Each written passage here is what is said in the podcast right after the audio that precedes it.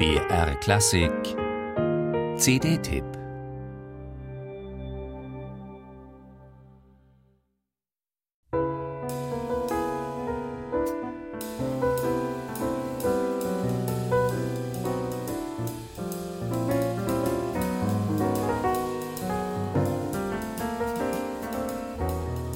Mark Copeland hat mit Anfang 30 seine florierende Karriere als Altsaxophonist an den Nagel gehängt, weil die Musik, die er spielte, nicht die Musik war, die ihm im Kopf herumging.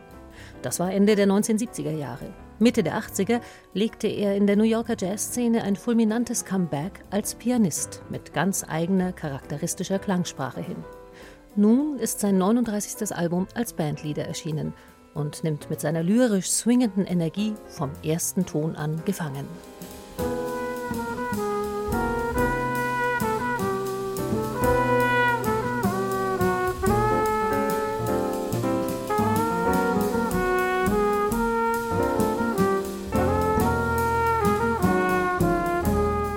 Die wunderbar gesanglichen Melodien in Copelands Kompositionen spielt der Trompeter Ralph Alessi, der in der Konstellation mit Bassist Drew Grass und Schlagzeuger Joey Barron schon im letzten Jahr ein Album mit dem Pianisten aufgenommen hat.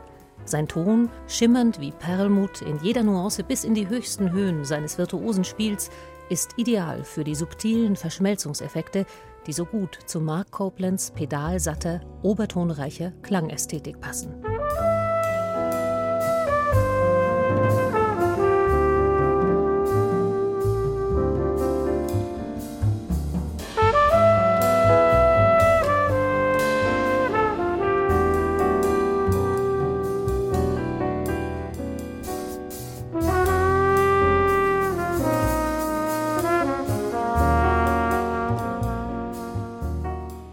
So sehr Mark Copelands hochindividueller Ausdruck das Quartett prägt, ist ihm, so wie auch bei seinen anderen Formationen der letzten 30 Jahre, nicht daran gelegen, dass alle nach seiner Pfeife tanzen.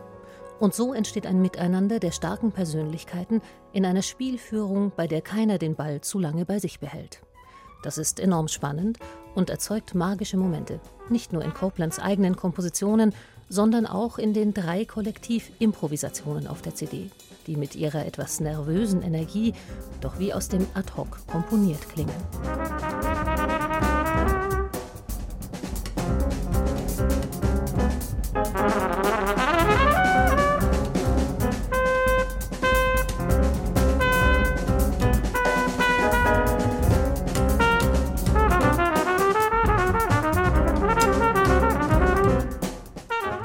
Doch es dominieren die ruhigeren Tempi, in denen sich die impressionistisch ausgeleuchtete Innerlichkeit von Copelands Musik wunderbar entfalten kann.